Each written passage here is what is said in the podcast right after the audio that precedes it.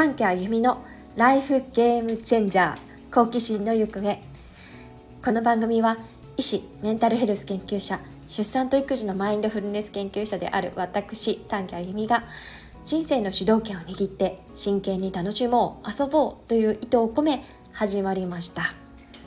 診療心理支援や研究そして自分の日々の生活の中でこれに出会ったり学んだり経験したから人生の流れが変わったなという気づきや全友人に告げておきたいささやかな発見。それを少しずつつぶやくように蔵出ししていく番組です。さて今日の話題は京都に行ったらここに泊まって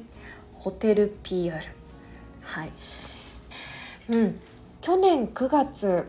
私ずっと泊まってみたかった気になってたホテルにやっと泊まりに行くことができました。烏丸大池直結のエースホテル京都です、はい、こちらどこもかしこも西洋と東洋のミックス感っていうのがたまらないもうもはやコンテンポラリーアートの美術館に泊まるような贅沢な使い方の空間でした。こう手すりとかもう天井も高いんですけどそのとか廊下の壁のデザインアートとかそういうの本当に全部ちゃんと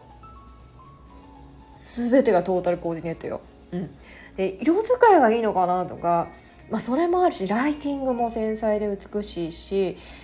部屋がですね細い細かいとこなんですけど部屋のスイッチの文字が可愛い、うん、オンオフとかね、うん、で好きな羽化のシャンプーリンスが付属させされてたりスピーカーの音がいい、うん、もちろん Bluetooth がつながります、まあ、一貫したテーマをもとに選び抜かれた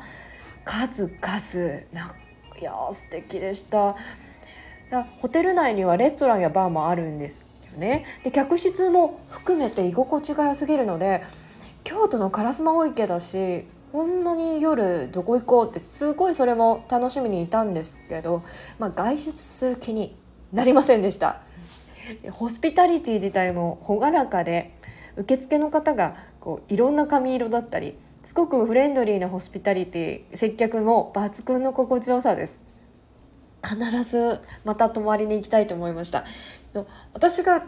予約した時はなぜかですね半額近い値段で予約が取れるみたいなのを見つけたのでそこに泊まることになったんですがの泊まらなくても1階にあるカフェもちろん使えますしの DJ な DJ が来るようなそういったバーも食事だけでも大丈夫です。えー、レストランがですねあの和の雰囲気のレストラン和和と洋がもうそれこそミックスされたレストランだったんですがサービスで、ま、何かドリンクが無料になるっていうことだったんですよ。何杯か飲んでな、ま、安いのが無料なんやろうなって思ったら一番高いドリンクが無料になってました。いや驚いた。そういうサービスをそうです。今回部屋安く泊まらせてもらったのにもかかわらずキングサイズの部屋にアップグレードしてもらっていたのでこれも感激ポイントでした。ちょっとしたねことだとは思うんですけどラッキーっていうのとこのホテルに泊まれて出会えてよかったなっていうそのいろんな要素で大満足。また京都通過する時には泊まりに来ようと思ってます。是非アートの空間がちょっと贅沢して京都の夜をゆっくりしたいなっていう方には抜群に合ってる場所だと思います。ぜひ覚えててください。今日はホテル PR 京都のエースホテル京都の話でした。では今日はこの辺りでまたお会いしましょう。今日も良い一日を。